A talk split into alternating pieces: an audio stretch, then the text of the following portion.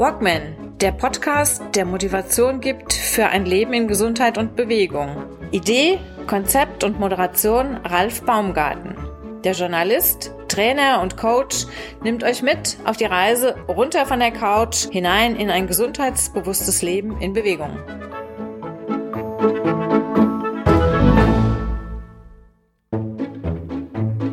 Ist schon so eine Sache auf dem Wasser. Man ist ja sehr auf sich alleine gestellt. Man muss mit allen Problemen selber fertig werden. Da ist einfach dann mal niemand. Egal was es ist, egal ob es ein mechanisches Problem ist, medizinisches Problem oder was auch immer. Das Motto ist, hilf dir selbst. Herzlich willkommen heute im ja, Open Air Studio vom Walkman Podcast. Susanne Tölzel und Joachim Probst. Meine beiden heutigen Gäste haben es sehr weit gebracht, sehr weit im Wort, im wahrsten Sinne des Wortes. Sie haben eine kleine Weltumsegelung gemacht vor einiger Zeit und haben sich für knapp drei Jahre, drei Jahre war die unterwegs, ne? Mhm.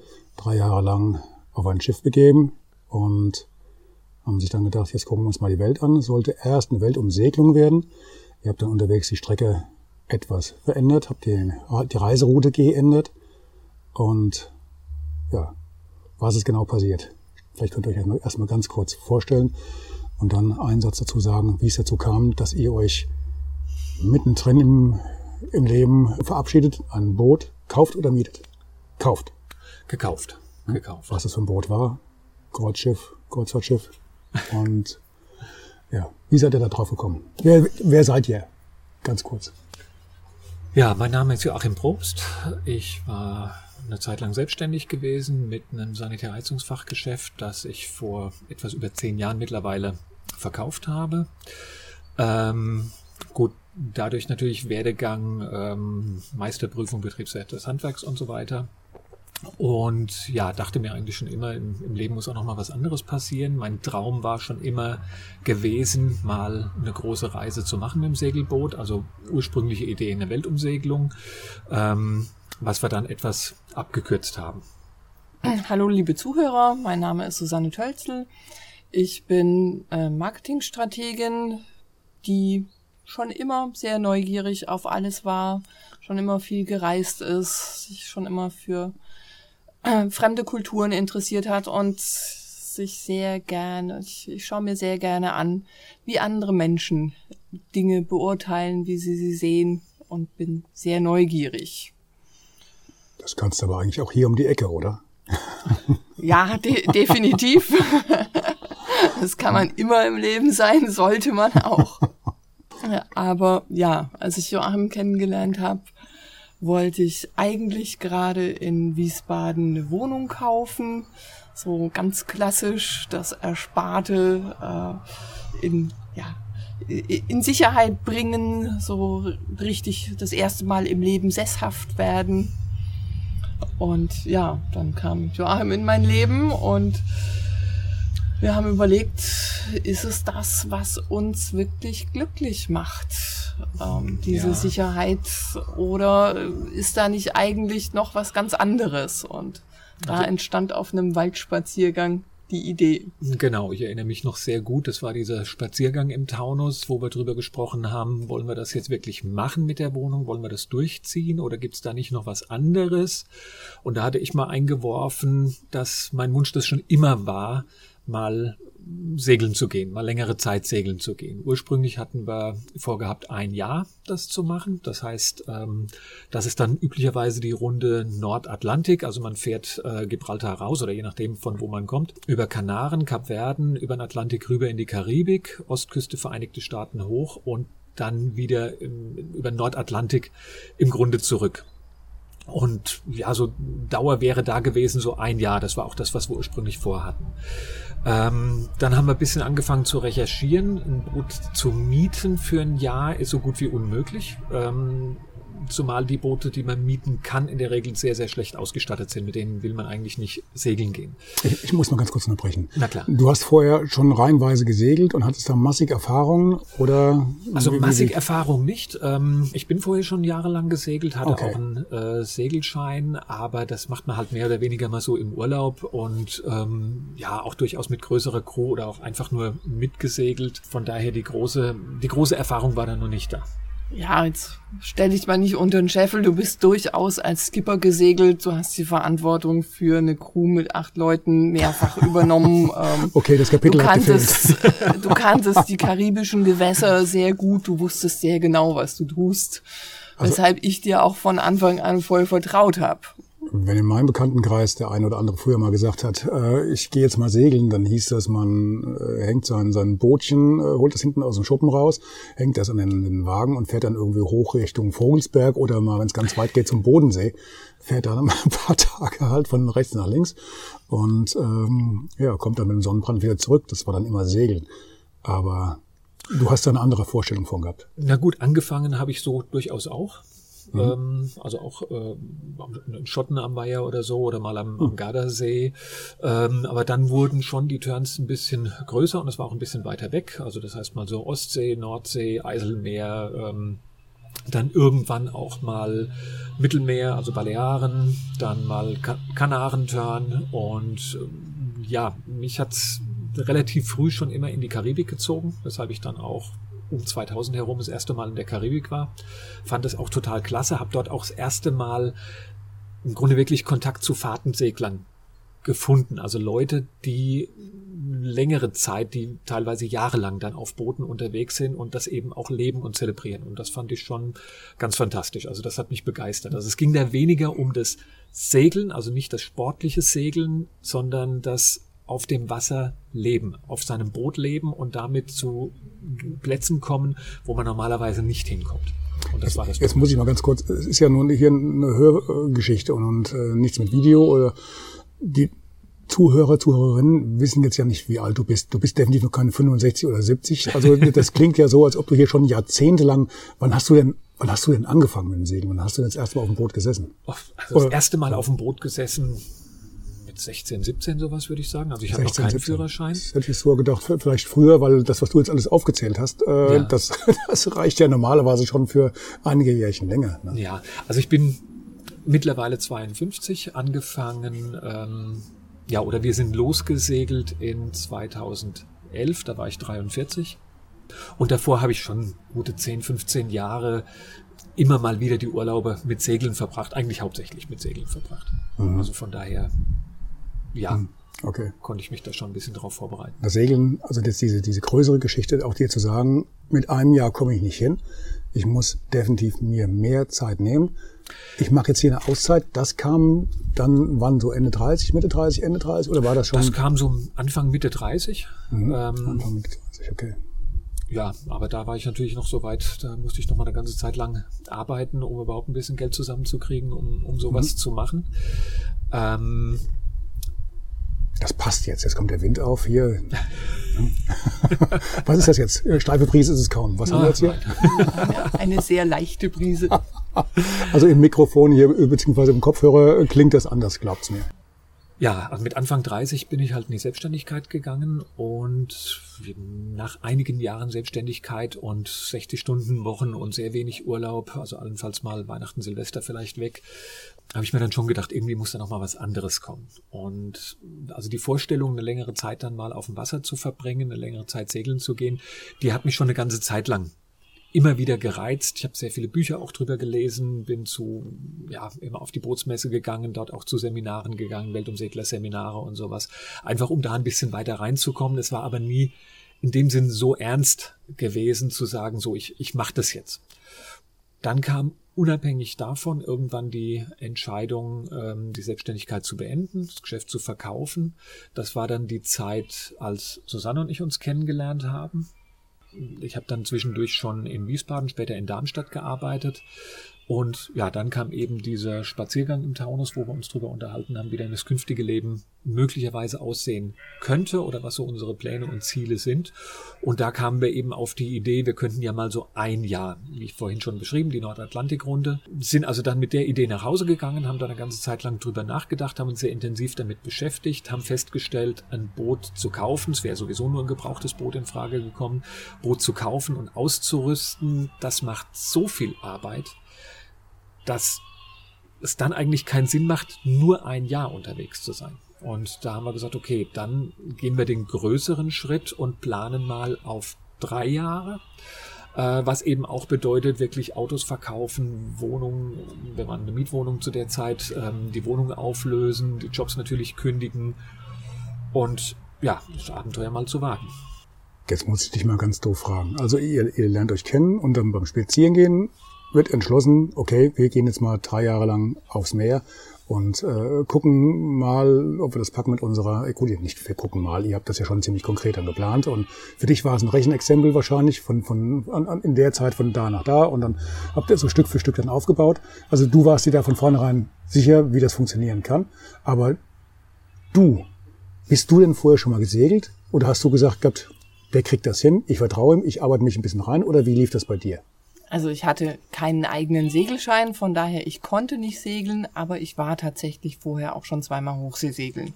Okay. Also von daher, ich wusste, auf was ich mich einlasse. Ich wusste, wie sich das anfühlt, wenn man kein Land mehr sieht. Es gibt Menschen, die vertragen das überhaupt nicht. Die werden sehr krank.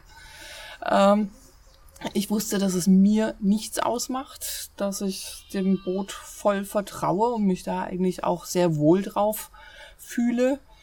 Und Joachim ist ein hervorragender Handwerker, der so viel kann, ähm, so, dass ich mir gesagt habe, egal was kommt, weil das ist schon so eine Sache auf dem Wasser, man ist ja sehr auf sich alleine gestellt. Man muss mit allen Problemen selber fertig werden. Da ist einfach dann mal niemand. Mhm. Egal was es ist, egal ob es ein mechanisches Problem ist, ähm, medizinisches Problem oder was auch immer, das Motto ist, hilf dir selbst. Und da dachte ich mir, Joachim kann ich in allen, in, allen, in jeder Hinsicht vertrauen. Der kann so viel. Das ist wunderbar. Das ist eine hervorragende, hervorragende Voraussetzung. Das geht doch runter wie Öl, oder? Klingt gut. Und was er vorher nicht erzählt hat, zu der Zeit da, zu diesem Waldspaziergang, äh, als ich eigentlich Stabilität in mein Leben bringen wollte, ähm, was, da war, war gerade die, äh, die Wirtschaftskrise von 2008. Mein Arbeitgeber hatte äh, beschlossen, aus jeder Abteilung einen Mitarbeiter zu kündigen und ich hatte mir ausgerechnet, dass mich das treffen könnte. Nicht, weil ich schlechte Leistung gebracht habe, sondern weil ich ein reiner Stratege war, auf den man relativ lang verzichten kann, ohne dass es sich direkt bemerkbar macht. Und dann habe ich gedacht, okay, wenn das so sein sollte, du verlierst deinen geliebten Job, was machst du denn dann? Das ist ja ganz schön doof. Aber wie ich das immer mache, wenn irgendwas so richtig doof aussieht, dann versuche ich die andere Seite der Medaille zu sehen und versuche mir vorzustellen, wie, aus welchem anderen Blickwinkel könnte ich dieselbe Situation denn jetzt auch betrachten. Und das war in diesem Fall so augenöffnend, dass ich dachte, wir sind beide äh, Anfang 40 und haben beide möglicherweise zum gleichen Zeitpunkt Zeit, Zeit neu zu entscheiden. Mhm. Das gibt's ja normalerweise gar nicht. Das ist ja ganz großartig. Mhm ich kann überhaupt nicht segeln. Und diese Entscheidung, bis, äh, bis äh, mal gesagt wird, wer denn jetzt letztendlich äh, seinen Job verliert, das wurde auf sechs Monate hinausgeschoben. Ich dachte, wie kann ich diese Zeit denn nutzen? Ja, ich könnte ja schon mal anfangen und den Segelschein schon mal machen. Dann hätte ich den in der Tasche, dann wären wir hinten raus ein bisschen schneller. Und ja, so, so kam das, kam das ins Rollen. Segelschein. Segelschein heißt jetzt, gibt es da auch so Abstufungen wie beim Führerschein, internationaler Führerschein oder nur nationaler? Heißt, Weltumsegelung heißt ja, ihr müsst ja auch mal irgendwann aus Deutschland raus. Ne? Dieser Segelschein war dann also auch für, für, die, für die großen Gewässer, für, für nationale, äh, internationale Gewässer, weil muss ihr zwangsläufig auch drüber? Wie also es gibt, es gibt keinen Führerschein für die internationalen Gewässer, sondern das ist eigentlich für die Versicherungen wichtig dass sie dich nur, dass sie dir nur Versicherungsschutz geben, wenn sie mhm. davon ausgehen, dass du das Schiff auch führen kannst. Ah, ja. Und okay. dafür gibt's dann schon verschiedene Klassen und die Binnengewässer, die sind, äh, die sind einigermaßen streng reguliert, aber so draußen ähm, ist Niemandsland. Gut, im, im internationalen Gewässer sowieso und ja, letzten Endes in, in vielen Teilen der Welt im Pazifik, auf irgendwelchen Inseln, ähm, da gibt's wahrscheinlich noch nicht mal irgendeine Küstenwache, die, äh, die sich dafür interessiert. Also ich mhm. gehe auch davon aus, dass von den Fischern, die da rumfahren, keiner in irgendeiner Form Nachweis hat. Die haben das von ihren Großeltern gelernt. Mhm. Ähm, Nee, bei uns war es dann so, wir haben halt die verschiedenen Scheine gemacht, inklusive Funkzeugnisse, die mhm. musste ich auch noch nachholen. Und das war ganz lustig, so kurz vor der Abfahrt, so ein paar Wochen eigentlich von vor der Abfahrt. Und wir haben ähm, das Boot ausgerüstet in Mainz, sind dann auch von Wiesbaden aus gestartet, mussten also über äh, über den Rhein fahren, wollten dann äh, weiter über die über die Mosel, Kanal de Vosges und haben dann festgestellt, das sind ja alles Binnenwasserstraßen. Und ich hatte zwar die ganzen Seescheine, weil ich ja immer segeln war, äh, ähm, aber ich habe keinen einzigen Binnenschein gehabt. Also musste ich irgendwie so ganz kurz vor Abfahrt noch schnell den äh, Sportbootführerschein binnen machen und auch ein Funkzeugnis binnen, damit wir eine Möglichkeit hatten, unterwegs die Schleuse anzufunken, dass die uns da bitte durchlassen. okay. Okay, also du warst für, für die hohe See warst du ausgebildet, aber genau, direkt genau, vor der Haustür. Genau. Also das kam uns wirklich ein paar Wochen vor, vor Abfahrt mhm. und dann halt noch schnell den, mhm. den Schein hinterher gemacht. Mhm. So, oh, oh, Gott, oh Gott, zu dem allem, was wir jetzt sowieso schon vorbereiten müssen mit äh, ja, ohne alles, was da so zu machen ist. Jetzt auch noch ein, ein Sportbootführerschein binnen und ein äh, Funkzeugnis für binnen. Mhm. Okay, dann seid ihr irgendwann gestartet. Mhm. Ihr seid gestartet in Wiesbaden. Genau. Und dann ging es weiter wohin? Ähm, also wir wollten nicht starten in einem der schwierigsten Seegebiete der Welt, nämlich der Nordsee, äh, inklusive Ärmelkanal, Biskaya, äh, alles was dazugehört, sondern wir haben uns gesagt, naja, das Mittelmeer, das ist dann schon um einiges lieblicher und es gibt ja Wasserwege, ähm, über die man durchaus darunter kommt, also eben ein Stück von Wiesbaden außen rein abwärts bis Koblenz. Von da geht's die Mosel sehr sanft äh, mit einigen Schleusen hoch bis zum Vogesenkanal, dem Kanal de Vosges. Durch den kommt man in die Saône, irgendwann in die Rhone und kommt dann in der Nähe von Marseille ähm, am Mittelmeer an. Ähm, was man bis dahin definitiv lernt, ist Schleusenbedienung, weil das sind alles in allem etwa 160 Schleusen bis dahin. Ach, auf. 160 Schleusen. Also ja. einige von denen muss man selber bedienen. Das sind diese ganz kleinen in den Kanälen. Die sind dann irgendwie nur 40 Meter lang und 5 Meter breit. Ähm, was man unterwegs lernt, ist das Schleusen, weil von ähm, Koblenz bis ins Mittelmeer sind es ungefähr 160 Schleusen. Ähm, einige halt für die Großschifffahrt, klar, also diese 120 Meter langen Teile. Und aber auf den kleinen Kanälen in Frankreich sind es viele kleinere Schleusen, die sind nur 40 Meter lang, die kann man dann selber bedienen. Mhm. Nicht mehr mit Kurbeln, sondern es gibt dann ähm, eine Fernbedienung, damit ruft man die. Ganz, ganz kurze Zwischenfrage. Wir hatten jetzt zwar über vieles gesprochen, aber was jetzt, glaube ich, noch fehlt, ist die Beschreibung von eurem Schiff. Wie groß war das denn? Oder hatten wir schon erwähnt? Ich glaube nicht, ne? Nee, wir hatten noch nicht drüber gesprochen. Also unser Boot war 11,20 Meter lang, ähm, 3,40 Meter, glaube ich, oder 3,60 Meter breit, war damit eher eins der kleineren. Also so der durchschnittliche Weltumsegler ist mit mindestens 12,5 Meter unterwegs. Das klingt jetzt erstmal nicht so viel mehr, äh, geht natürlich in Länge, Breite und ähm, ja, insgesamt in Volumen. Also wir hatten schon eher ein kleines Boot. Dafür waren wir sehr darauf aus, dass das ein sehr sicheres Boot ist. Wir haben also keins aus Kunststoff gekauft, wie eben 90 Prozent der Boote gebaut sind. Es sollte trotzdem leicht sein. Also haben wir uns für ein Aluminiumboot entschieden, was eben extrem stabil ist und mit dem man auch auf hoher See einfach sicher ist, auch wenn man mal gegen irgendwas dagegen fährt, was ja durchaus mal passieren kann, dass da irgendwo mal ein Baumstamm rumschwimmt oder sonst mhm. irgendwas. Genau, ich wollte unbedingt ein Aluschiff haben, weil ich hatte aus Joachims Bücherschapf ein Buch äh, Seeunfälle. Das habe ich dir sehr früh gegeben, damit du weißt, auf was du dich einlässt. Seeunfälle und das zweite ähm, Teil von der Überschrift lautet und wie man sie vermeiden kann. So. Genau. Und das habe ich mit großem Interesse von A bis Z gelesen, weil auch das zu so einem Lebensmotto dazugehört. Ich gehe gern Risiken ein, aber ich weiß gern, was das Risiko ist, damit ich es beherrschen kann. Also egal, ob das beim Skifahren, beim Tourengehen war früher und solche Sachen oder beim, beim Reiten. Ich weiß, was ich tue. Ja, Und das auch in diesem Fall. Und ich wollte das wissen und ich hatte unglaubliche Angst vor Blitzschlägen, weil das hatte ich gelesen, dass das schon häufiger mal vorkommt, ähm, dass Blitze in Masten einschlagen und an Bord sehr viel zerstören können. Und Ähm, da wollte ich den faradäischen Käfig haben. Zum einen das und dazu ähm, ist es so, dass auf dem Kunststoffboot ein Blitzeinschlag wirklich verheerend wirkt, weil der äh, tatsächlich das Kunststofflaminat sprengt. Weil häufig ist da ein bisschen Wasser eingezogen, ein bisschen Salzwasser eingezogen, damit ist das leitfähig für den Strom und das platzt dann wirklich auf, wenn ein Blitzvolltreffer kommt. Das geht beim Aluminium natürlich nicht. Das Aluminium leitet wunderbar ab.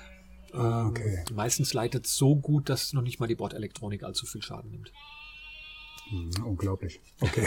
Wäre ich im ganzen Leben nicht drauf gekommen. Gut, ist auch nicht mein Thema. Ihr habt es also gepackt, ihr seid dann irgendwann durch diese ganzen Kanäle runtergekommen zum Mittelmeer und dann wurde es so langsam ernst, oder? Ja, dazu muss man vielleicht noch kurz sagen, ähm, auf den Kanälen fährt man natürlich unter Motor und der Mast liegt an Deck, der steht nicht. Also man kommt mit dem natürlich durch keine Brücke durch. Das heißt, in ähm, der Nähe von Marseille wurde dann irgendwann mal der Mast gestellt. Ich glaube, Susanne hatte gerade noch einen, einen Einwand gehabt. Äh, Kein, keinen Einwand. Die Erinnerung Oder- an eine Brücke und zwei Tunnels, durch die Ach wir so, mit dem Schiff richtig, gefahren sind. richtig, richtig. Aber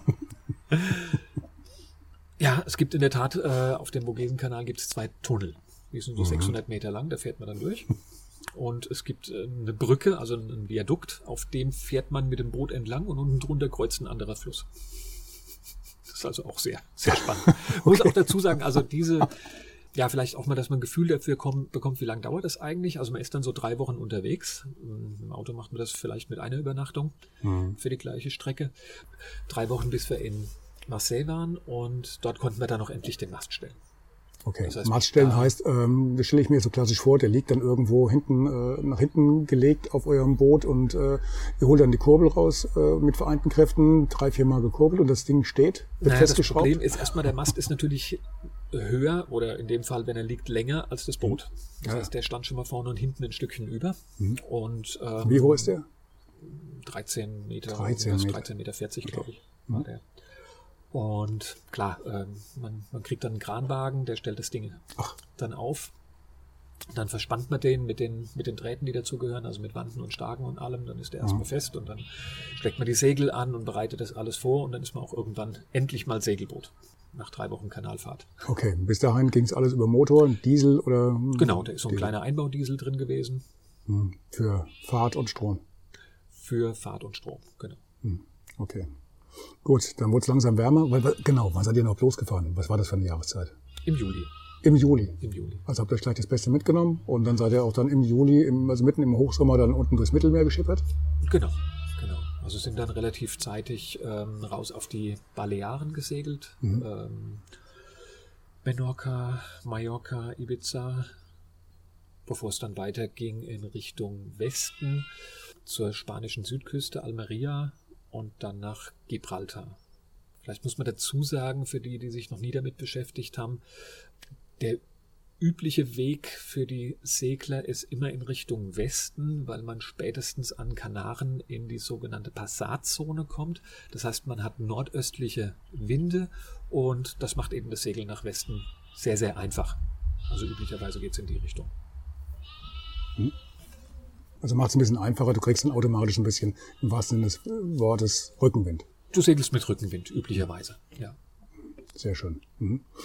Gut, und dann wurden die Fahrten, ich habe mir ja vorhin ja mal die Strecke anschauen dürfen auf der Karte, die Fahrten, die Etappen wurden dann länger, also nach dem Motto abends äh, nach ähm, Kanal Nummer 23b äh, seid ihr dann abends ins Gasthaus gegangen und das ging natürlich nicht mehr, wenn ihr dann irgendwo vor äh, Afrika wart und Genau, also auch da steigert man sich natürlich. Also jetzt hatten wir ja beide noch keine Erfahrung mit ähm, wir zwei alleine über Nacht segeln. Das war also so in der ersten Nacht auch ganz schön spannend gewesen. Wir wurden dann auch direkt von der ähm, auf unserem nagelneuen Funkgerät von der Küstenwache äh, über ein Verfahren angefunkt, das wir beide auch noch nie benutzt haben, das wir beide noch nie bedient haben, haben das dann also auch irgendwie hingekriegt, uns da zu melden und zu sagen, wer wir sind und wo wir hinwollen.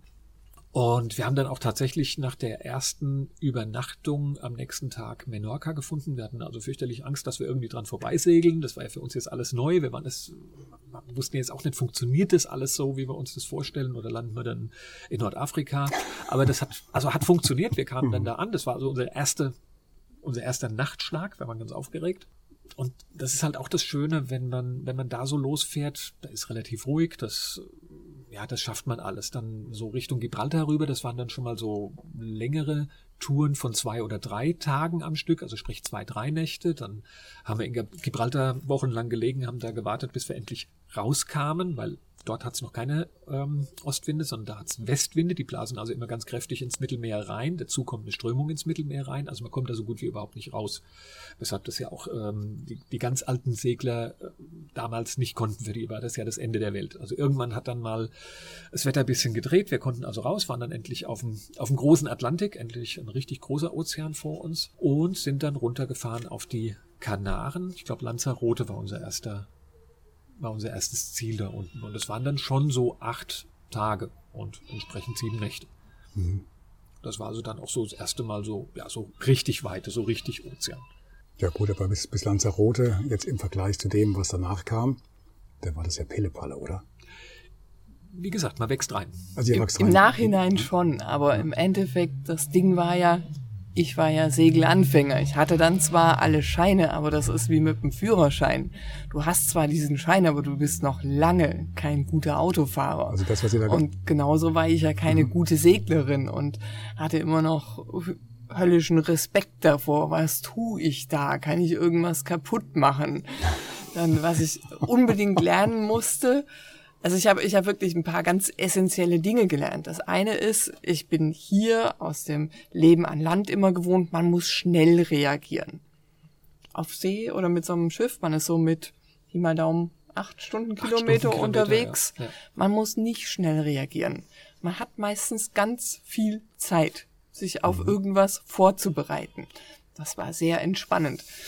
Aber nichtsdestotrotz, Joachim musste auch lernen, mir zu vertrauen, wenn er nachts äh, ähm, seine, seine Freiwache genommen hat und mir die Schiffsführung überlassen musste, mir zu vertrauen, dass ich das jetzt auch richtig mache. Und auch ich selber musste mir vertrauen, dass ich das kann und dass, äh, ja, dass das für uns beide safe ist. Und mhm. das, das war schon eine Lernkurve für uns beide, wo wir durchaus äh, auch die eine oder andere Spannung dann mal untereinander hatten. Also do, do, Learning by Doing in, in Reinkultur. Genau, genau. Mhm. Dazu muss man vielleicht auch noch ein bisschen erklären, wie sowas eigentlich funktioniert. Also man segelt natürlich aktiv Tag und Nacht. Ähm, das heißt, irgendwie muss ja immer jemand da sein, der auch ab und zu mal rausguckt, ob da vielleicht ein anderes Schiff kommt. Das ist jetzt nicht so, dass man da Tag und Nacht selber am Steuer sitzt, sondern wir, also wir waren, was das angeht, extrem mm, bequem. Also wir hatten mehrere Autopiloten an Bord und auch eine Windsteueranlage. Das heißt, wir konnten das Schiff weitgehend sich selbst überlassen. Da war also wenig aktiv zu tun. Nichtsdestotrotz, man muss halt immer aufmerksam sein und eben auch checken, ob da jemand äh, kommt, wo man eventuell ausweichen muss. Also das ist nicht, dass man, ähm, dass man dann nachts die Segel runternimmt und legt sich schlafen und am nächsten Morgen setzt man wieder Segel und fährt weiter, sondern man ist dann draußen, man muss das aktiv machen. Tag und. Ähm, wenn jetzt hier im Auto unterwegs bist und fährst auf der Straße, auf einmal kommt dir ein Auto entgegen. Klar, die kommen auf der anderen Straßenseite. Was machst du nachts? Wenn du mit einer kleinen äh, Jolle da unterwegs bist und da kommt jetzt irgendwas Größeres an, ich meine, shit happens, auf einmal hast du dann so einen, so einen Ozeanriesen vor dir, sieht der dich, kriegt der das überhaupt noch mit, dass du da zwischen den ganzen Wellen dann da auf ihn zuschipperst? Also das ist ja das Spannende, dass die... Das ist das Spannende. Ja, nee, nee, nee, nee, äh, dass, dass die Größenunterschiede da draußen natürlich gigantisch sind. Du kommst da mit deinem Elfmeter-Bötli an, das irgendwo ah. fünf Tonnen verdrängt mhm. und dann kommt so ein Frachtkahn an dir vorbei, der ist 340 Meter lang, verdrängt, was weiß ich wie viel tausend Tonnen.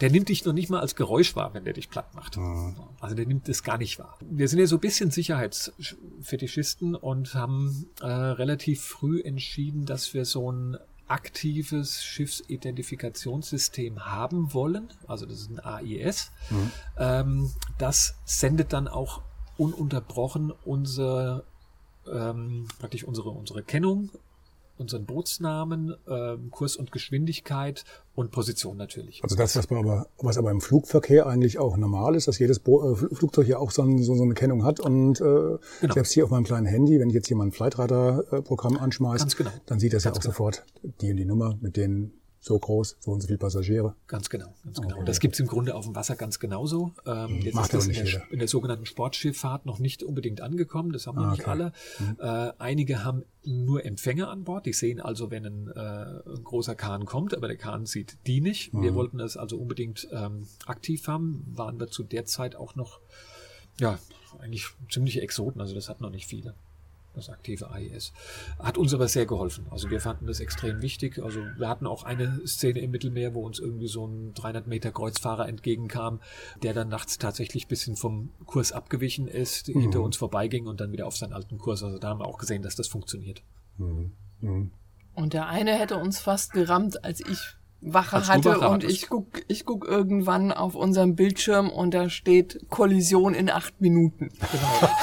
Und ich habe geschlafen und ich wollte auch schlafen. Ich wollte jetzt nicht kollidieren. Was sagst du? Sagst du? Mach, klär das mal selber, Schatz, oder wie läuft das dann?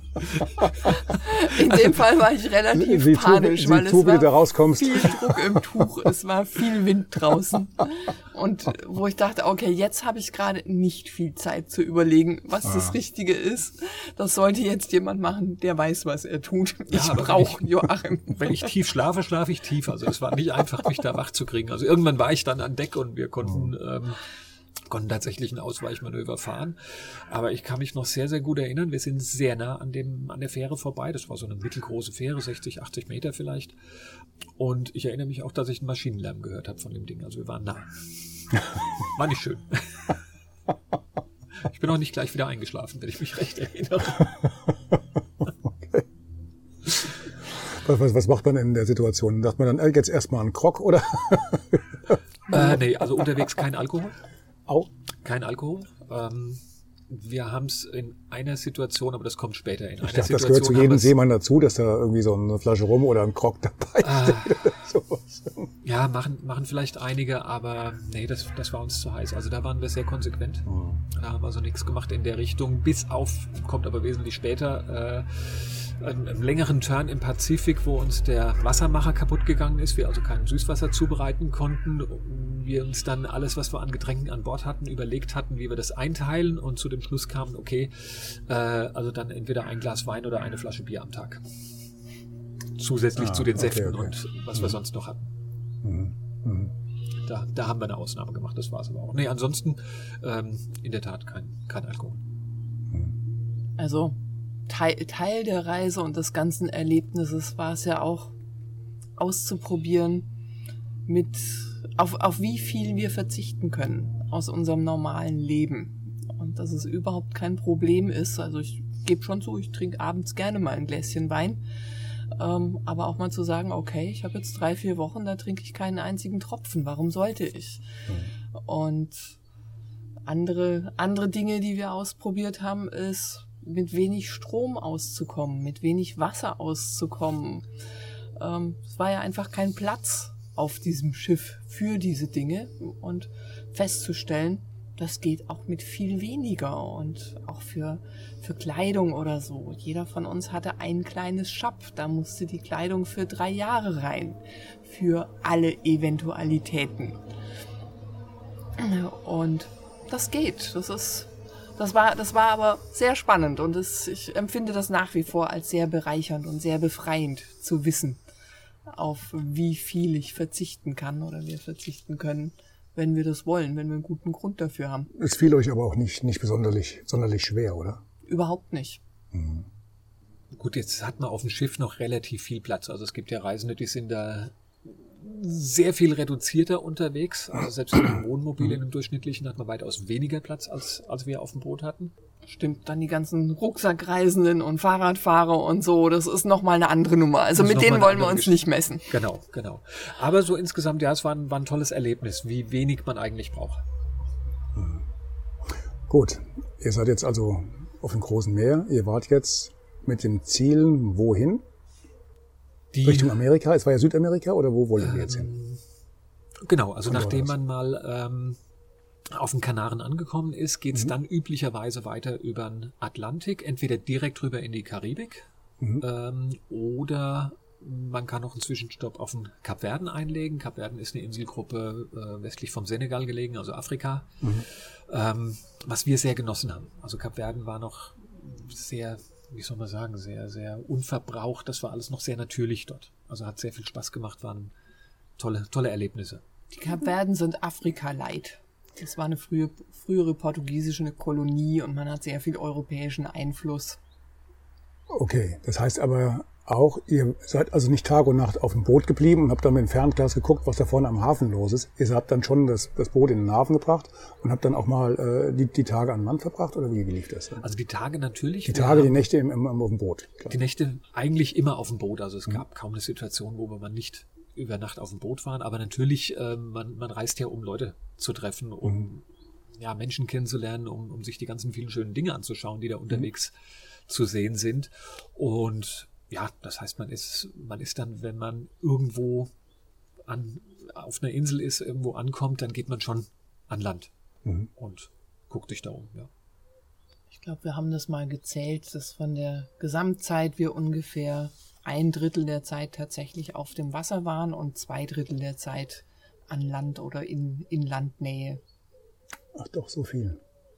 Also ich hätte Ja. jetzt, wie ich, wie ich vorhin die Karte gesehen habe und habe dann diese riesigen Distanzen gesehen, die ihr da äh, zurückgelegt habt, die hätte ich jetzt geschworen, das war vielleicht mal so die, die große Ausnahme, dass ihr dann an äh, Land hättet gehen können und ansonsten wirklich nur gut acht Kilometer pro Stunde, heißt ach, 16, äh, 200 Kilometer am Tag im Schnitt, wenn ihr durchgefahren seid.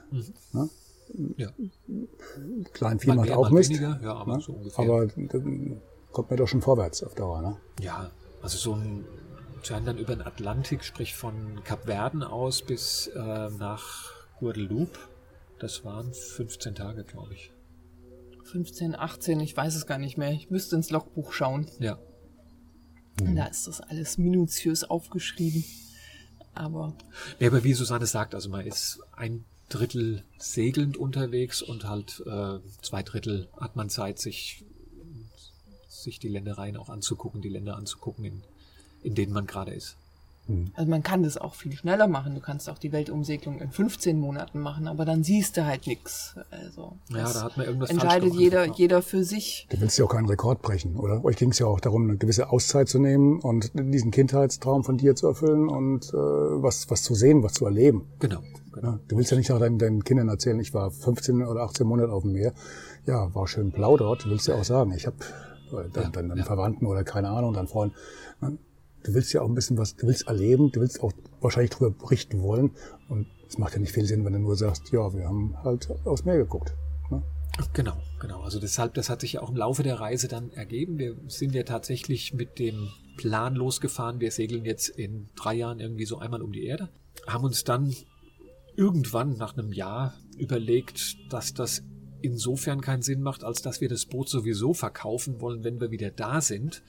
Und dass es dann eigentlich auch keine Rolle spielt, wo wir das verkaufen. Und ja, wir sind dann darauf gekommen, dann lass uns doch lieber noch ein bisschen mehr Zeit im Pazifik verbringen, wo man nie wieder hinkommt, was so weit weg ist von uns, ähm, wo es Inselchen gibt, wo man überhaupt nur mit dem Boot hinkommt. Ähm, ja, und haben dann auch diese, diese Idee der Weltumsegelung relativ schnell sein gelassen. Also die war auch, die war auch nie jetzt das, das Treibende. Also zu sagen, jetzt wir wollen irgendwo diesen Weltumseglerpreis bekommen oder irgendwie sowas, das hat uns nie interessiert. Also uns ging es wirklich drum, dieses Leben draußen. Gibt es dann so eine Urkunde nach dem Motto, ihr, habt, ihr könnt das nachweisen, ihr habt, seid jetzt einmal um die, die Welt gesegelt und dann kriegt ihr eine Urkunde, wo dann drauf steht, ihr gehört jetzt hier zu, zu diesem Ja, erlauchten also- Club. Gibt es das wirklich? Also man ist natürlich, ja, man ist, man ist ja auch Mitglied in, in einem Segelclub, also in, ähm, es gibt einen Verein zur Förderung des Hochseesegelns, da sind wir natürlich dabei. Und all die Weltumsegler werden dann da auf der jährlichen äh, Hauptversammlung, werden dann da geehrt und bekommen eben auch diesen, diesen Trans-Ocean-Preis. Mhm. Okay. Und aber da ging es uns nie drum. Sondern das war einfach, wir wollen eine schöne Zeit verleben, wollen ja viele, viele interessante Dinge sehen, erleben, kennenlernen. Okay, jetzt muss ich doch nochmal die 0815 Frage stellen, die wir vorhin schon mal angesprochen hatten. elf Meter, elf Meter Platz, ein paar Meter Breite, keine Möglichkeit, sich zu verdrücken, mal zu sagen, ich, Schatzi, ich brauche jetzt mal eine Auszeit. Wie habt ihr das hinbekommen? Ja, das ist die, die Frage, die uns am häufigsten gestellt wird. Ich tatsächlich. weiß. das hatten wir ja schon. Beschäftigt, beschäftigt ganz, ganz viele Leute. Und unsere Standardantwort ist, wir haben uns gar nicht so viel gesehen, wie ihr denkt. Weil ähm, der Joachim hat es ja vorher schon erzählt, dass man, wenn man unterwegs ist, ähm, in so einem Zweier-Wachrhythmus ist, sprich, also auch nachts ist immer einer von uns wach gewesen, sechs Stunden lang, während der andere schlafen durfte und wenn der andere dann wieder aufsteht, dann hat es ein gemeinsames Frühstück gegeben und ähm, also meistens hat Joachim die erste Schicht übernommen ähm, und ich die zweite und wenn er dann aufgestanden ist, dann habe ich mich wieder hingelegt und, und andersrum. Und von daher, das waren gar nicht so viele Zeiten zusammen. Und ich habe das Boot auch nie als eng empfunden, weil man ist die meiste Zeit ja in subtropischem Gebiet, sprich, das ist warm. Der eine sitzt meinetwegen draußen im Cockpit, der andere ähm, ist unter Deck, liest was, schreibt was ähm, und durch das Windgeräusch, da ist schon eine, eine Trennung da. Also man muss sich mhm. treffen wollen und teilweise mussten wir uns verabreden, so zu sagen, dann und dann brauchen wir aber irgendwie mal zwei Stunden zusammen, um was zu besprechen. Dann geht wieder ein Fisch an die Angel, dann bist du stundenlang damit beschäftigt, das, ja, das Tier zu verarbeiten. Ähm, Gut, dann ist am Boot irgendwas zu machen, man der tägliche Kontrollrundgang, ob alle Leinen noch äh, in Ordnung sind, ob mhm. alles noch, noch funktioniert, ob alles noch heil ist. Das gehört natürlich auch dazu. Ja. Dann irgendwelche technischen Probleme hat man auch ständig. Also du hast, du bist so beschäftigt im Endeffekt äh, mit diesen ganzen großen und kleinen alltäglichen Aufgaben, dass du gar keine Zeit hast, dich zu streiten. ja, es gibt auch eigentlich, worüber will man sich streiten? Man ist irgendwo im Paradies unterwegs. Wir hatten hm. ja auch wahnsinnig Glück mit Wetter, mit dem Boot, das also nichts Nennenswertes zu Bruch gegangen ist. Ähm, das, es war einfach auch eine traumhafte Reise. Für uns auch der Grund, warum wir gesagt haben, wir machen das nicht nochmal, weil so viel Glück kann man nicht nochmal haben. Das stimmt. Aber ich meine, es gab schon mal Situationen, wo wir uns auch übereinander aufgeregt haben. Ja. Ähm, dass du mir irgendwas nicht richtig gut erklärt hast, ich zu blöd war, irgendwas zu verstehen, das weiß man doch. Sol solche Dinge, das ist natürlich, das ist ja ganz normal. Ja, ähm, aber die Situation, aber, dass, dass dann rauskam, noch so ein Ton, ich gehe oder so, das ist ja da, man muss sich ja zusammenreisen. So oder nee, so, wir, das gleiche Ziel und... An dem Punkt waren wir nie. Waren dass, wir dass nie? einer gesagt hätte, so im nächsten Hafen gehe ich von Bord. Und lass mich mal von den Einhandseglern erzählen, weil also die meisten ja, Leute sind schon als Paar unterwegs, aber es gibt auch erstaunlich viele Menschen, die alleine segeln gehen, weil sie mhm. keinen Partner finden, der das mitmachen mag. Das haben wir häufig ge gehört.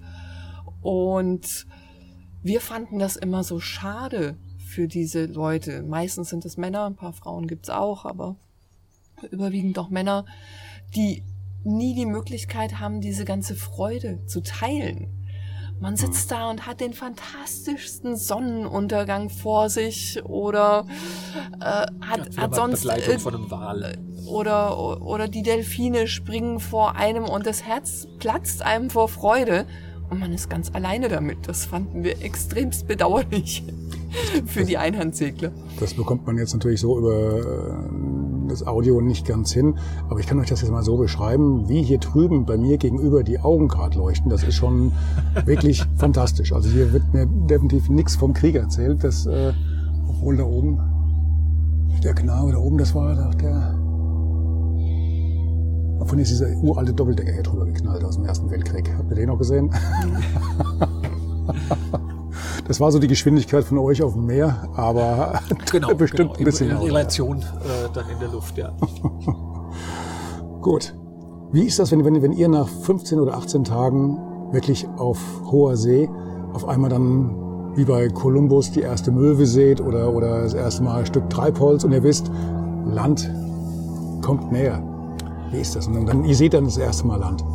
Ist das auch so ein, so ein, so ein äh, Augenblick, ähm, wo einem die, die Tränen die Augen schießen oder wie, also es, wie, wie kommt das bei euch an? Es ist natürlich nicht mehr so emotionsgeladen wie vielleicht früher mal, als äh, die ja nicht wussten, wann sie endlich da sind. Also das heißt, die standen dann Tage, Tage, Nächte lang im Ausguck und haben nach vorne geguckt und haben gehofft, dass da endlich was auftaucht. Ähm, dank der modernen Navigation mit GPS wissen wir das natürlich ziemlich genau, wann wir da sind. Nichtsdestotrotz, nach so einer langen Tour ist schon toll, irgendwo anzukommen. Also irgendein Weltumsegler hat mal gesagt, das Schönste an der Atlantiküberquerung ist das erste Bier auf der anderen Seite vom Ozean. ähm, ganz so krass war es jetzt bei uns nicht. Also ganz im Gegenteil, wir haben ja die langen Strecken, wir haben die schon immer genossen. Aber nach so einer Zeit, es geht dann halt auch so die, ja, es gehen so die frischen Sachen langsam aus. Ähm, mhm. Alle Wäsche ist mittlerweile auch aufgebraucht. Also man kommt dann einfach in so einen Modus rein, wo man sagt, so jetzt so ein bisschen Zivilisation, das wäre mal wieder ganz schön. Und dann kommst du zu irgendeiner so tropischen Insel und es gibt diese ganzen tropischen Früchte und äh, der Geruch, wenn man da ankommt, es ist fantastisch. Das ist schon toll. Mhm. Und man weiß dann, also man, man fährt dann da irgendwo rein, wirft seinen Anker und so dieses Gefühl zu sagen, ey, wir sind jetzt gerade über den Atlantik gefahren. Wir haben das geschafft, wir haben das wirklich gemacht. Irre. Ja, das war, also das war natürlich großartig und das auch auf, auf vielen kleineren Strecken. Aber ich fand auch, wenn Land in Sicht kam, dann musste man auf einmal wieder wachsam werden weil Land heißt, ähm, dass Untiefen da sind. Ähm, in Landnähe gibt's immer Fischer, die da ihre, ihre Netze auslegen. Man muss auf einmal auf ganz viel achten. Man muss sich um den Behördenkram kümmern. Ähm, haben wir uns überall richtig angemeldet? Müssen wir noch irgendjemand Bescheid sagen?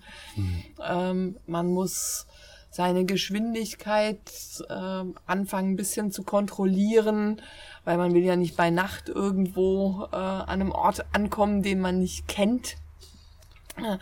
Insofern, also dann, wenn man absehen kann, dass der Landfall irgendwie in den nächsten zwei, drei Tagen sein wird und so, dann hört auch dieses gemütliche Leben, was wir draußen hatten, wieder ein Stück weit auf. Dann kommt der nächste Abschnitt und der will vorbereitet werden. Man muss sich einlesen in die ganzen Seekarten, muss sagen, okay, in welche Bucht wollen wir denn überhaupt, wo wollen wir ankern, was brauchen wir da für eine Tiefe, wie viel Kette stecken wir und diese ganzen Dinge.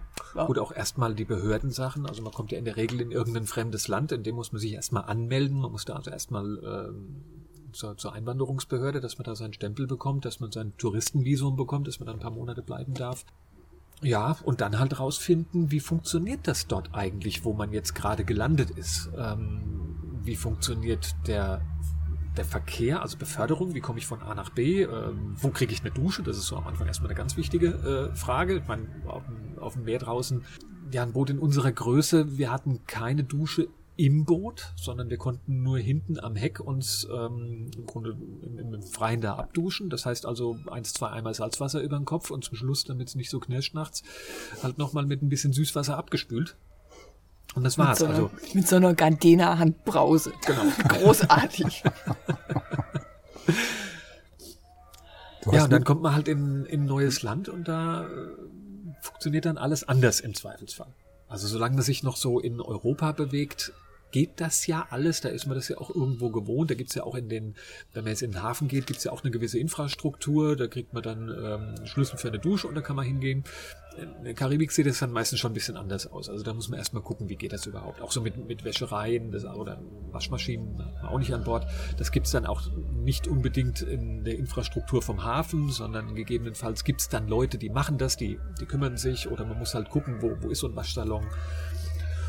Und ja, es ist dann spannend. Also dann brauchen wir immer erstmal wieder ein paar Tage, bis man verstanden hat, wie es geht und wo es ähm, gut und günstig Lebensmittel zu kaufen gibt, wo es frische, äh, frisches Obst gibt und so weiter. Und dann, je nachdem, lernt man auch die Leute kennen, die ähm, dann alle möglichen Services äh, für Yachtis anbieten, mehr oder weniger vertrauensvoll. Äh, das Leben halt dann irgendwo auf, auf so einer Insel. Aber sehr mhm. schön. Wie habt ihr das denn gemacht mit dem, mit dem Verpflegen? Also ihr habt dann prinzipiell gesagt, wir essen jetzt nur in dem Laden, in dem es auch äh, gute alte deutsche Hausmannskost gibt?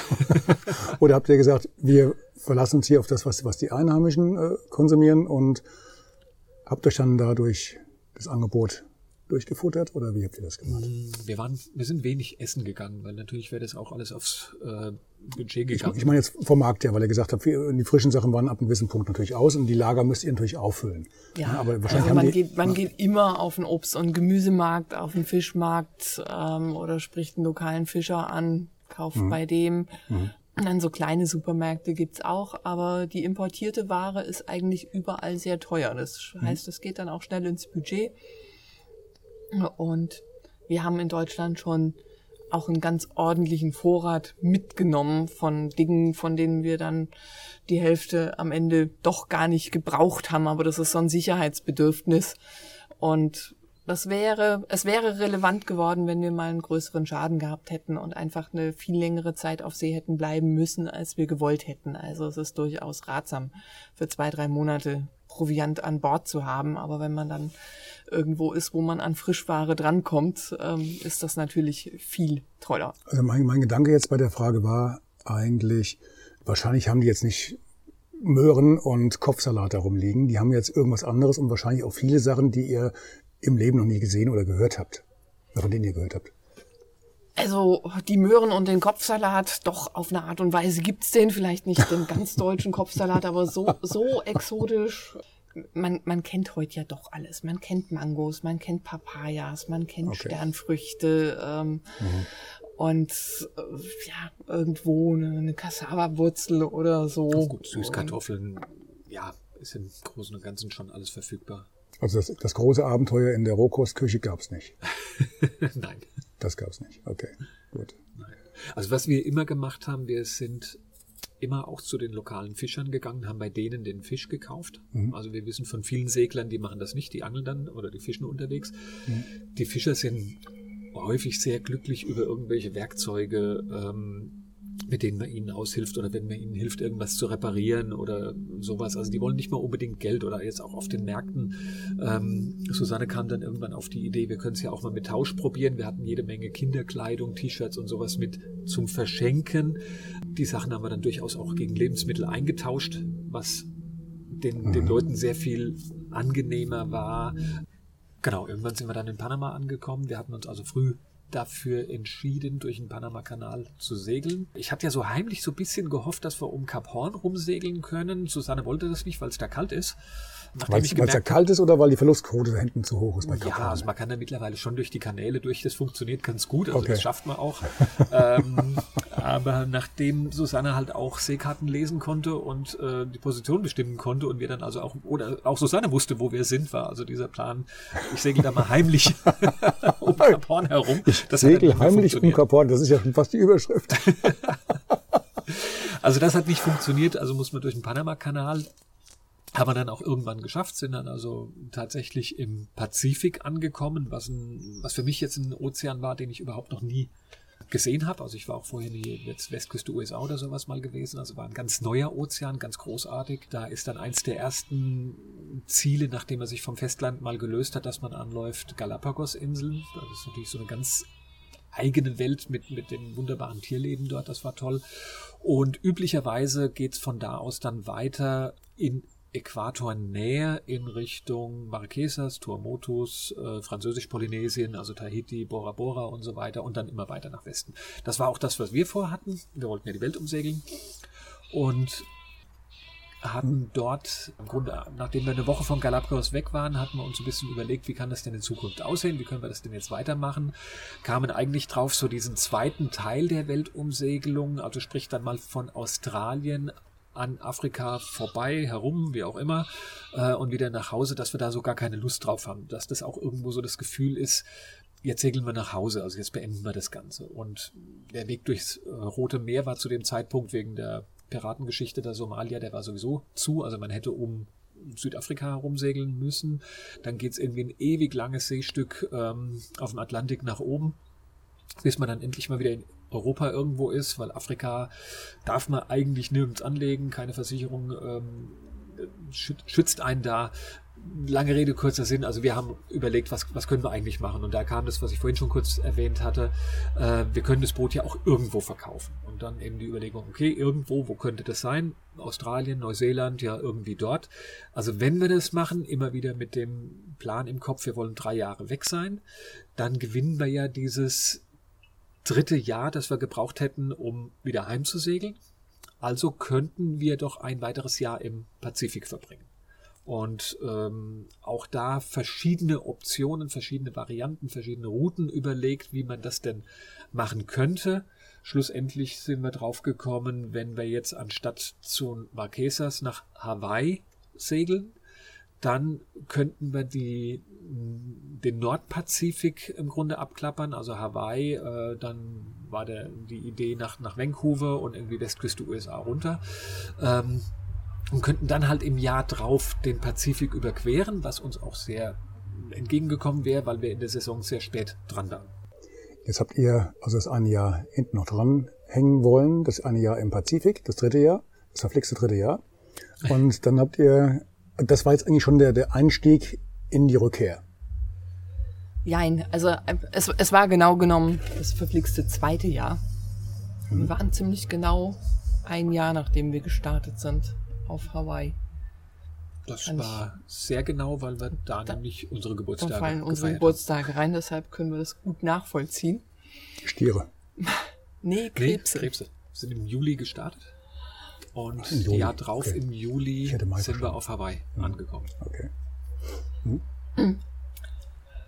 Genau, ja. Und ähm, von, von da aus führt die die einzig gute Route rüber an die nordamerikanische Küste.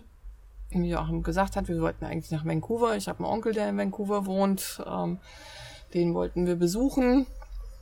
Und dann trafen wir auf der letzten hawaiianischen Insel, auf der wir geankert oder vor der wir geankert haben, auf Kauai, trafen wir amerikanische Segler aus San Francisco, die sagten, was, ähm, so wie ihr euch das vorstellt, um Vancouver Island rumzusegeln, das geht so nicht. Ihr müsst ja in Kanada einklarieren und da gibt's weit und breit keinen Einklarierungshafen, wo ihr hin könnt. Ihr müsstet sehr weit in den Norden oder von Süden her eben. Dahin dann kämt aber nicht um Vancouver Island rum. Und ehrlich gesagt, wenn ihr so weit, ohnehin so weit in den Norden fahren müsst, dann müsst ihr nach Südost-Alaska das. Und als ich Alaska gehört habe, habe ich gesagt, nee, danke, ich bin auf der Barfußroute. viel, viel zu kalt da oben. viel zu kalt, wir haben keine Heizung an Bord. Doch, wir hatten eine Heizung. Aber die, die ging zu dem Zeitpunkt nicht. Nicht, nicht zuverlässig. Und ich war davon überhaupt nicht begeistert. Und dann haben aber drei Herren gesagt, so, ihr beide kommt einen Abend zu uns rüber und sie haben uns zu dritt bearbeitet und haben gesagt, ihr fahrt dahin, ihr habt das richtige Schiff, ihr habt die richtige Einstellung und alles, was ihr nicht habt, geben wir euch. Wir geben euch die Seekarten, wir geben euch die Revierführer, wir geben euch zwei Überlebensanzüge, weil das Wasser da oben wirklich kalt ist. Aber ihr müsst das machen. Ihr habt die einmalige Chance. Ja. Und die haben wir wahrgenommen und haben tatsächlich kalbende Gletscher ähm, vor, vor den Augen gehabt, Unmengen von Walen von gesehen. Walen der verschiedensten Arten, ja. Und nochmal eine, eine ganz andere Natur kennengelernt, auch ganz andere Segeln kennengelernt, so also zwischen in, in diesem ganzen Inselwirrwarr mit unglaublich viel Strömung hm, gelernt, mit, mit Strömungen zu kalkulieren und die für uns zu nutzen. Wie seid ihr denn da vom, vom, vom Körper her, von, von, von der gesundheitlichen Einstellung. Wie, wie, wie seid ihr damit klargekommen? Heute noch im Bikini auf dem Deck von eurem Boot irgendwo im tiefsten Pazifik und dann ein paar Tage später, ich vertreibe jetzt ein bisschen, dann ganz oben im Norden, so da, wo wirklich äh, es noch das Eis klärt. Wie habt ihr das denn hingekriegt? Ich habe von einer Wärmflasche geträumt. Tagelang, wochenlang. Der Prozess ist ja schleichend. Also es wird okay, ja ta ich, Tag für Tag einfach kälter. Soll ich das rausschneiden? Nein. Also es gibt ein sehr schönes Bild von Susanne am, äh, im Boot am Gartentisch mit äh, dicken Stiefeln, mit mindestens vier Lagen Kleidung und Mütze auf und Handschuhe an. Und also es war was heißt richtig kalt? Also es hat natürlich nie Minustemperaturen. Wir waren im Sommer in Alaska, ähm, aber es war schon kalt da oben. Und die Geschichte mit dieser Wärmflasche ist einfach herrlich. Susanne kann die viel besser erzählen. Also wie wir in Sitka, Alaska ankamen, hatte ich den einzigen Gedanken, das erste, was ich kaufe, ist eine Wärmflasche. Bin in, da gab's drei so General Stores, bin ich in den erstbesten reingegangen, habe gesagt, hm, so, ich weiß jetzt gar nicht so genau, wie das auf Englisch heißt, aber so eine, so eine Heißwasserflasche, so eine Hot Water Bottle, mhm. so wo man so Boiling Water rein, reinmacht. Sowas möchte ich kaufen. Dann guckt mich eine junge Verkäuferin an und sagt, I think I know what you mean. It's one of these really old-fashioned things. Like my grandmother used to have. Nein. Und sie, sie, also sie, wollten uns eine Heizdecke verkaufen, wo wir gesagt haben, seid ihr wahnsinnig, Strom, wir sind permanent low on battery. Ah. Was mit Strom geht gar nicht. Und ich habe mir dann eine aus Deutschland schicken lassen. Ach was, echt? Echt? War nicht aufzutreiben, war nicht zu kriegen. Nein. Okay. Wäre ich im Leben nicht drauf gekommen. Ich dachte, das gehört da oben zur Grundausrüstung. Ja, nee. nee, dann fährt man da oben durchaus innerhalb dieser ja, Fjorde kann man ja nicht sagen. Also das ähm, ist so ein, so ein Inland Waterway, also hinter so einer Inselkette mhm. fährt man da dann eigentlich wochenlang rum. Und da wir auch wieder ein bisschen spät dran waren. Also wir sind ja erst irgendwie Ende August da oben angekommen. Der Winter kommt dort früh. Also man muss dann auch gucken, dass man da wieder runterkommt. Sind wir schon ziemlich jeden Tag unterwegs gewesen. Und dort gibt's also auch keinen Wind in, zwischen diesen Inseln, sondern man fährt dann auch sehr viel unter Motor, versucht halt die Gezeitenströme, die da sehr stark sind da oben, versucht die halt so auszunutzen, dass die ein bisschen mitschieben. Und irgendwann sind wir dann in Vancouver angekommen. Mitschieben heißt, also die Geschwindigkeit geht dann ein bisschen hoch durch diese Gezeiten und äh, Motor, was habt ihr da dann so für einen Schnitt? Äh, gut, das sind dann so zwei, drei Knoten, sprich irgendwo so vier, fünf Stundenkilometer, gegebenenfalls mehr. Mehr, also 12, 13. Genau. Ja gut, das macht Wenn's ja, das macht ja nicht so gut läuft und man sich verkalkuliert hat, dann kommt einem das entgegen und man mhm. ist dann, also man kann das dann abziehen, dann ist man irgendwie nur noch so mit drei bis vier Stundenkilometer unterwegs. Das ist dann ein bisschen blöd. Mhm. Autsch. Mhm. Sollte man also vorher mal gucken, wann das so ist. okay. Macht ja, macht Sinn. Ne? Okay. Ja, es gibt ja sogar Passagen, da strömt es so stark rein, also da muss man wirklich warten, bis ähm, das Wasser relativ ruhig ist, dass man da überhaupt durch kann. Mhm. Gut. Ansonsten, ihr habt ihr habt's gepackt, sonst wäre ihr jetzt nicht hier. Wir haben es geschafft, haben einen oder anderen Baumstamm äh, umgefahren, das hat dann ganz gut gedengelt, aber ansonsten mhm. nichts passiert da oben. Gut, dass ihr Alu hattet. Genau. okay. Gut, und dann ging es weiter Richtung Süden. Was, ihr wart schon wieder auf dem Rückweg, also oben vom ganz hohen Norden wieder runter, wenn ich es richtig verstanden habe. Das heißt, dann kommt äh, eine recht lange Seestrecke runter bis nach San Francisco. Mm, okay. Und das ist schon, das war auch irgendwie so ein, so ein Traum, einmal im Leben unter der Golden Gate Bridge durchzufahren und vor allem mit dem eigenen Boot dorthin zu kommen und dann unter der Golden Gate durchzufahren in die äh, mhm. Bucht von San Francisco rein. Ja, auch sowas, was wir nicht vergessen werden. Mhm. Glaube ich. Und dann halt weiter Westküste runter über Los Angeles, San Diego, ähm, dann rüber nach Mexiko. Und da gibt es dann ein Örtchen, wo war denn das? Mazatlan, wo wir uns dann eben vorbereitet haben für die, für die Pazifiküberquerung. Genau. Also da treffen sich dann auch so die ganzen US-amerikanischen Fahrtensegler. Ähm, und ja, da, da geht es dann irgendwann los. Also das sind dann auch so wieder vier Wochen auf See. Entschuldigung, es war gar nicht ja. Mazatlan, es war Santa Cruz. Santa Cruz de irgendwas. Okay, gut. Genau. Wie habt ihr euch denn da verständigt mit den Sprachen? Was habt ihr da mitgebracht? Also Englisch, klar. Mit Deutsch kommst du wahrscheinlich nicht ganz so weit. Nicht ganz so weit. Portugiesisch, Spanisch. Was habt ihr noch, was habt ihr noch mit drauf gehabt? Susanne spricht sehr gut Französisch. Ähm, ich leider wirklich nur Englisch. Ähm, aber in der Yachtszene, man kommt mit Englisch relativ weit. Ja, aber in, in der Yacht, ich aber hab, auf, äh, Ich habe ein bisschen Spanisch gelernt. Spanisch, okay. Um so das, das Gröbste in Erfahrung bringen zu können und sagen ja. zu können. Ich habe es immer sehr bedauert, dass ich nicht das Niveau hatte, um mich unterhalten zu können, flüssig und erzählen zu können, was war und was sein wird und was sein soll. Mhm. Mhm. Aber es ging. Es ging, ja, ja.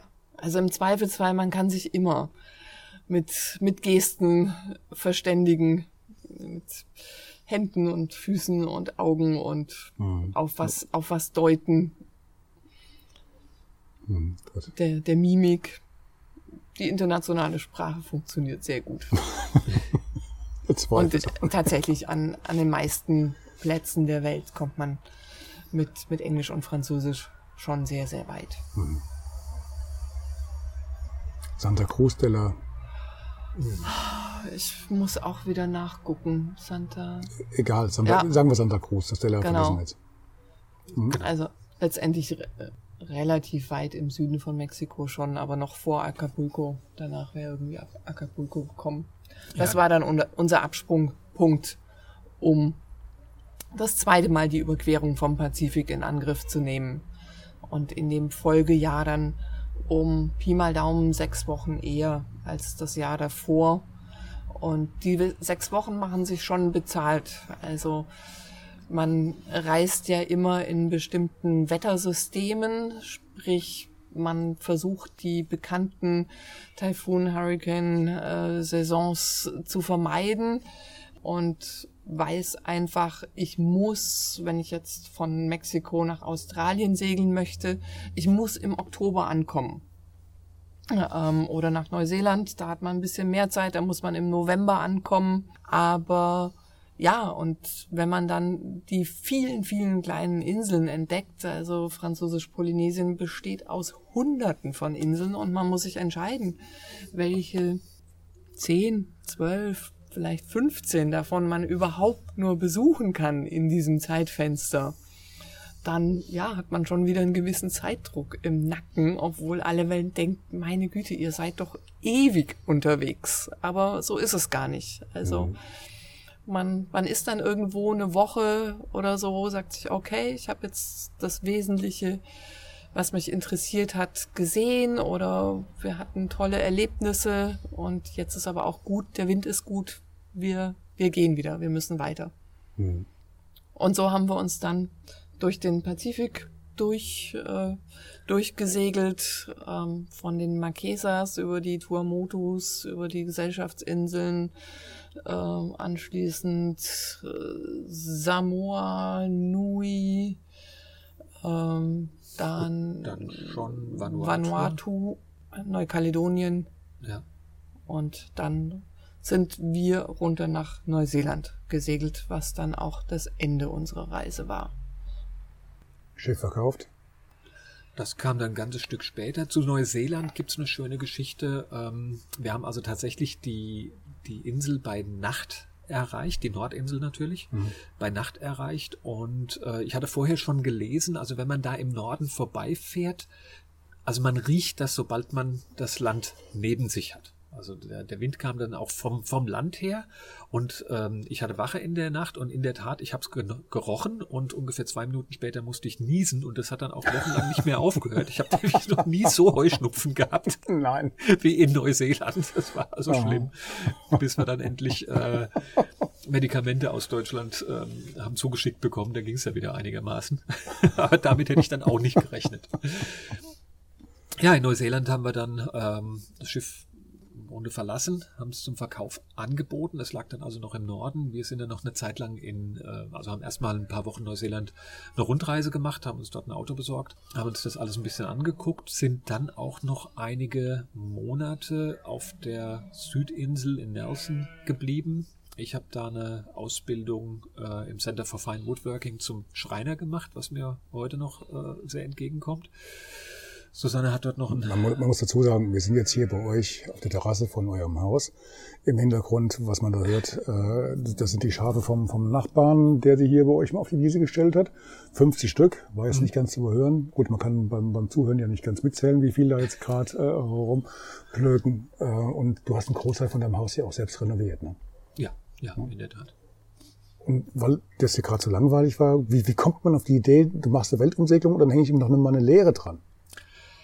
Gut, das war schon gegen Ende der Reise haben wir uns natürlich Gedanken gemacht, so wie, wie geht es denn weiter, wenn wir dann mal zu Hause ankommen? Was wollen wir denn machen? Gehen wir gerade so nahtlos wieder in unsere alten Jobs rein oder gibt es da noch was anderes? Und ja, was das Schöne ist, wenn man also mal anfängt, sich mit Dingen zu beschäftigen und ja, dann, dann kriegt man im Grunde auch Inspiration und Anregungen. Und das war noch in Neukaledonien gewesen, als wir im Hafen waren und dort ein Magazin aus Neuseeland in die Finger bekamen und das so ein bisschen durchgeblättert haben. Und da in der Tat äh, ein Artikel drüber, ein Artikel von jemandem drin war, der jetzt im Center for Fine Woodworking, also in der Holzfachschule dort, der dort unterrichtet. Und wo ich mir so dachte, Mensch, so mit Holz arbeiten, das wäre schon toll. Und die bieten auch Kurse an und ah, ich, wir gucken uns das mal an. Ich frage mal, ob man sich da, äh, man sich da einschreiben kann, ob man da mitmachen kann. Und so ist das eigentlich entstanden dass ich dann da ein paar Monate in, in dieser Woodworking-Schule war und das tatsächlich von der Pike auf, aber wirklich von der Pike auf gelernt habe. Und das alles mit ähm, einem Maschinenpark, da wird hier die Berufsgenossenschaft schreiend wegrennen. Also wirklich sehr, sehr veraltete Sachen. Neuseeland ist uns da einfach viele, viele Jahre hinterher in einigen Dingen. Manche sind einiges besser, moderner. Ja gut, aber du hast ja dann dadurch auch vielleicht den Vorteil gehabt, dass du es wirklich, wie du gesagt hast, von der Pike auf gelernt hast. Genau, ja? genau. genau. Also, also, wirklich so die, die Basics mit. Ich habe ja gesehen, was du hier draußen gezaubert hast in deinem Anbau hier vorne. Mhm. Also da, da kann man schon nur neidisch gucken. Wirklich. ja, ist so. Gut, das Schiff war zu dem Zeitpunkt schon weg? Oder habt ihr es noch Schiff gehabt und habt da war noch da. Ähm, draufgelegt? Wir haben uns Zeit gelassen mit dem Verkaufen. Äh, wer schnell verkaufen will, kriegt einen schlechten Preis. Also wir haben uns Zeit gelassen. Ähm, das Schiff ging dann in der Tat auch erst, als wir schon längst wieder in Deutschland waren. Ich bin hm. dann nochmal runtergeflogen, hm. habe den, den Handel da abgeschlossen.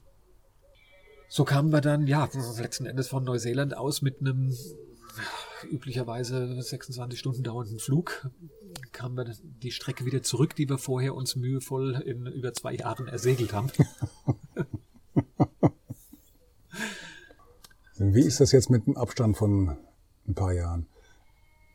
Kommt das noch vor, dass ihr nachts aufwacht und seid im Traum irgendwo noch am, am äh, Schiff, Schippern auf See? Mm, also so jetzt nicht. Es waren ganz großartige Jahre, die wir, glaube ich, beide nicht missen möchten, die uns, sie, sie haben uns verändert. Das hat uns vorher jemand prophezeit, gesagt, ihr werdet nicht als dieselben zurückkommen, die ihr wart. Also die und meisten haben uns prophezeit, ihr werdet überhaupt nicht zurückkommen, ihr werdet euch irgendwo niederlassen und äh, dort auf einer Insel leben oder sowas. Also Aha. das wäre wär nie in Frage gekommen, muss man auch dazu sagen. Ja, stimmt. Das ist noch ein zweiter Aspekt, gehe ich auch gleich noch drauf ein. Aber äh, dieses, ähm, ihr werdet nicht als dieselben zurückkommen, als die ihr gegangen seid. Äh, ich habe das nie geglaubt. Ich habe immer gedacht, warum denn? Wir haben den Kontakt zu allen Freunden gehalten. Die waren auf dem Laufenden, wie es uns geht. Wir waren auf dem Laufenden, was so zu Hause passiert ist. Und warum sollen wir jetzt anders sein? Aber in der Tat, unsere Einstellung hat sich verändert. Unsere Einstellung zu vielem. Wir sind viel, viel achtsamer geworden. Ich meine, wir haben zweieinhalb Jahre in und mit der Natur gelebt und zwar immer. Mhm. Und Wasser und Wind können sehr schön sein, die können aber auch sehr brutal sein. Und es ist eine sehr unmittelbare Erfahrung. Ich habe sowas als reiner Kopfmensch vorher überhaupt nicht wahrgenommen. Ich konnte nicht sagen, aus welcher Richtung der Wind kommt. Heute merke ich sowas. Heute kann ich wesentlich besser einen Grill aufstellen als früher. Mhm. ähm, und auch viele andere Sachen, also der Umgang mit der Natur. Wir haben viel Zeit an Stellen verbracht, wo das ganze moderne Leben noch gar nicht angekommen ist, wo es keine Maschinen gibt, wo es sehr wenig Kunststoff gibt, wo das Abfallproblem noch sehr klein ist. Wir haben uns nebenbei erwägt, haben wir uns nicht die Zeit dafür, aber wir haben uns auch damit sehr intensiv beschäftigt, die ganze Reise über. Ähm, also mit diesem Meeresplastikabfallproblem. Und ja, wir hatten ja viel Zeit äh, über das Leben allgemein zu, zu philosophieren und das zu reflektieren. Und dabei ist letztendlich rausgekommen, dass wir im Westen so unglaublich individualistisch denken und handeln und so ein bisschen den Blick für das Allgemeine, für die, für die Gemeinschaft verloren haben. Und das haben wir an vielen Stellen erlebt, dass Menschen sich selber gar nicht so sehr zählen, sondern immer, was kann ich für die Gemeinschaft tun? Wer bin ich in der Gemeinschaft? Und die Frage wird auch gestellt, so was tust du für unsere Gemeinschaft, wenn du da ankommst? Hm. Ähm, okay. Fand ich sehr, sehr bereichernd. Mhm. Und aus dem raus, ja, betrachten wir das Leben hier heute doch aus einer anderen Brille und haben auch unsere Prioritäten verschoben. Aber wie Joachim vorher sagte, es war so wunderschön, nochmal los wollen wir nicht. Und jetzt ist es, wir sind hier angekommen, wir haben hier unsere Zelte aufgeschlagen, wir genießen hier die Natur und Deutschland ist ein fantastisches Land im Vergleich. Wir haben wirklich die schönsten Stellen der Welt gesehen. Oder nicht alle, aber viele, viele. davon. Und trotz allem, wir kommen gerne nach Deutschland zurück, weil es kaum ein Land gibt, in dem man so sicher, mit so viel Komfort, mit so viel Sicherheit, äh, mit so viel Anregung, mit so viel Vielfalt leben kann wie hier. Das war wahrscheinlich eine Erkenntnis, mit der ihr vorher so nicht gerechnet habt, oder? Nicht so stark, nee. Nicht so stark. Du hast ja, also bei dir weiß es, bei, bei dir weiß es weniger, du hast ja deinen dein, dein Arbeitsalltag auch so ein bisschen geändert im Nachhinein. Du sagst ja selbst, du arbeitest nur noch bestimmte Tage in der Woche und nimmst dann ansonsten dir so und so viel Zeit, um hier weiter selbst zu renovieren, um das auch mit selbst zu erschaffen, was, wo du hier äh, dein, die nächsten Jahrzehnte verbringen willst. Genau, genau. Also das genieße ich zurzeit sehr. Also ich habe tatsächlich ähm, Arbeitgeber, der äh, einverstanden ist, dass ich meine Zeit reduziert habe. Ich arbeite im Moment drei Tage im Büro, die anderen drei Tage inklusive Samstag ähm, hier am, um, im Haus und genieße das wahnsinnig, äh, auch diese selbstbestimmte Zeit einfach zu haben, mhm. das machen zu können. Mhm. Das glaube ich dir aus Wort, absolut. Mhm. Wie ist das bei dir? Ich hätte die auch gerne. die arbeiten dran. mein Arbeitgeber besteht leider Gottes auf 100 Prozent, obwohl ich versucht habe. Du bist aber, bist aber, nicht, mehr, bist aber nicht mehr bei derselben Firma, bei der du warst, also bevor ihr auf die Reise gegangen seid. Nee, das bin ich nicht, weil die war in Mainz und in Bad Orb und in Mainz arbeiten. Das haut nicht hin. Und dann hatte ich den, die erste Anstellung, äh, die ja inhaltlich für mich Sinn gemacht hat, in München gefunden.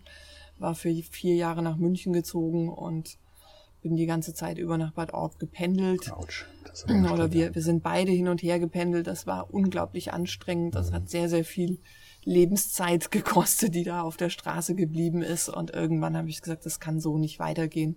Ich möchte jetzt hier leben und habe äh, Arbeit gesucht und gefunden in, in Fulda in Fulda.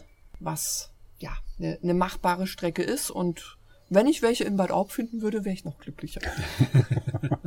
Wir können ja mal deine, deine, deine Suche hinten dranhängen in die Show Notes. Genau. Ganz dumm gefragt, habt ihr denn, ihr habt eine Homepage, auf der die diese ganze Reise auch mit Bildern illustriert ist? Ist die denn öffentlich? Kann man die hinten vielleicht als, als Link mit dranhängen? Also die, die, die gibt's, die ist noch online. Hm. Sie ist natürlich mittlerweile seit Jahren nicht mehr gepflegt. Also ja, aber ihr seid ja auch seit Jahren nicht mehr auf Weltreise. Genau. Ne? Also von daher, was, was, was willst du da ständig äh, die letzten Neuigkeiten nachschieben? Ja gut, also wenn ihr möchtet, hänge ich das gerne mal hinten mit dran. Hm. Gibt es noch was, was ihr zu guter Letzt noch loswerden wollt? Oh, wir haben so vieles dann, dann doch nicht erzählt, ähm, aber es ist einfach zu viel und ja, diese, mhm. diese Webseite, auf der man braucht viel Zeit, um sie zu lesen. Ich schreibe mhm. ausführlich und gerne. und gerne. und gerne, ja. Durch, mhm. Durchaus. Mhm. Und im Endeffekt, wir haben die für zwei Dinge genutzt. Wir haben sie auf der einen Seite genutzt, weil es gab ja viele Freunde und Verwandte, die uns äh, verfolgen wollten, unsere Reise und wir wollten das auch gerne teilen mit allen. Und haben gesagt, diese Aufmerksamkeit, die wir dafür bekommen, die nutzen wir, um eben das vorher kurz angesprochene Thema Plastik, Plastikmüll, äh, womit ich mich beruflich eine Zeit lang sehr stark auseinandergesetzt habe, um darüber zu berichten und haben dafür ein Projekt gegründet, das hieß, das hieß Coastal Plastics Recycling. Das war ein eingetragener Verein, den gibt's mittlerweile nicht mehr. Den haben wir wieder aufgelöst, aber deshalb heißt die Webseite nach wie vor Coplare für Coastal Plastics Recycling. Mhm. Die Verbindung zum Internet, dass du die Seiten aktualisieren konntest, die Texte anstellen konntest, die Bilder anstellen konntest, das habt ihr alles hingekriegt über euer Satellitentelefon? Nee, nee, nee, das nicht. Also unterwegs, wenn man dann halt irgendwann mal äh, wieder an Land ist, dann geht man in ein Internetcafé oder vielleicht ah, hat man okay. auch Glück, dass man irgendwo ein mhm. WLAN hat und sich dann mit dem Rechner hinsetzen kann und dann halt wieder so ein Webbaukasten. Dann gab es die, dann gab's die große Gewaltenteilung. Der eine geht äh, Wäsche waschen oder einkaufen und der, der, der andere, ähm, du, okay, jetzt weiß ich schon, du hast die Webseite gemacht, also war er dann Wäsche waschen? er konnte auch besser Dingi fahren als ich. genau, okay. Genau. Ja, Susanne hat die Texte meistens schon unterwegs geschrieben. Achso, und dann schnell und dann, ja, also sch schnell, schnell ist relativ, also ich hätte mehr als einmal den Rechner gerne über Bord gehen lassen, weil du mit grottenschlechten Internetverbindungen häufig zu tun hast. Und dann, aber auch das, man, man lernt es dann. Wir haben dann uns überall halt so lokale Telefonkarten gekauft und so Dongles, die man dann hm, okay. reinstecken konnte und dann hm. so kleine WLAN-Verstärker in, in, in Mast gehängt oder irgendwo auf Deck aufgestellt, geguckt, wo kriegt man ein Signal her, äh, in der Richtung. Jetzt ist es mal gut und dann hm. arbeitest du eine halbe Stunde und auf einmal stürzt es wieder ab und das ist alles weg. Oh. Ich kenne das. Immer noch. okay, dann möchte ich mich bei euch beiden ganz herzlich bedanken für die Zeit, die ihr euch genommen habt. Ich denke, das war eine sehr, sehr interessante Geschichte es war mit Sicherheit und mit Abstand auch die längste Geschichte, die, die es bis jetzt gab und die es wahrscheinlich auch in den nächsten Wochen und Monaten geben wird. Vielen, vielen Dank. War sehr kurzweilig und ja. Ja, wir freuen uns, dass wir da sein durften. Ich und bin bei euch nicht. Hoffen, hoffen, dass wir die eine oder andere Anregung gegeben haben. Es haben auch super viele Leute zu mir gesagt, sie könnten und wollten das nicht. Und ich habe immer gesagt, wenn du drüber nachdenkst, was dich glücklich macht, vielleicht ist es für jemand anders seinen Rosengarten zu pflegen oder mit der besten Freundin einfach jede Woche den Kaffeeklatsch zu haben mhm. oder so, ist das ganz genauso großartig. Ja, man muss es im eigenen Kopf genau. bestimmen, mhm. was man, was man machen möchte. Ach so, und das, by the way, die Freunde, die haben uns unterwegs schon gefehlt. Also das ist auch was, was uns jetzt hier wieder sehr, sehr hält, mhm. Beziehungen mhm. pflegen zu können. Ganz mhm. wichtig. Mhm. Prima. Vielen, vielen Dank. Ich weiß nicht, ob man, da, ich weiß nicht, ob man das jetzt hören kann über ähm, den Podcast. Es wird schon langsam dunkel. Aber so weit sind wir, glaube ich, noch nicht, dass man Dunkelheit hören kann. Okay. Bis, ja, bis zum nächsten Mal. Teil zwei. Sehr gerne. So, ciao, ciao. Tschüss. Tschüss.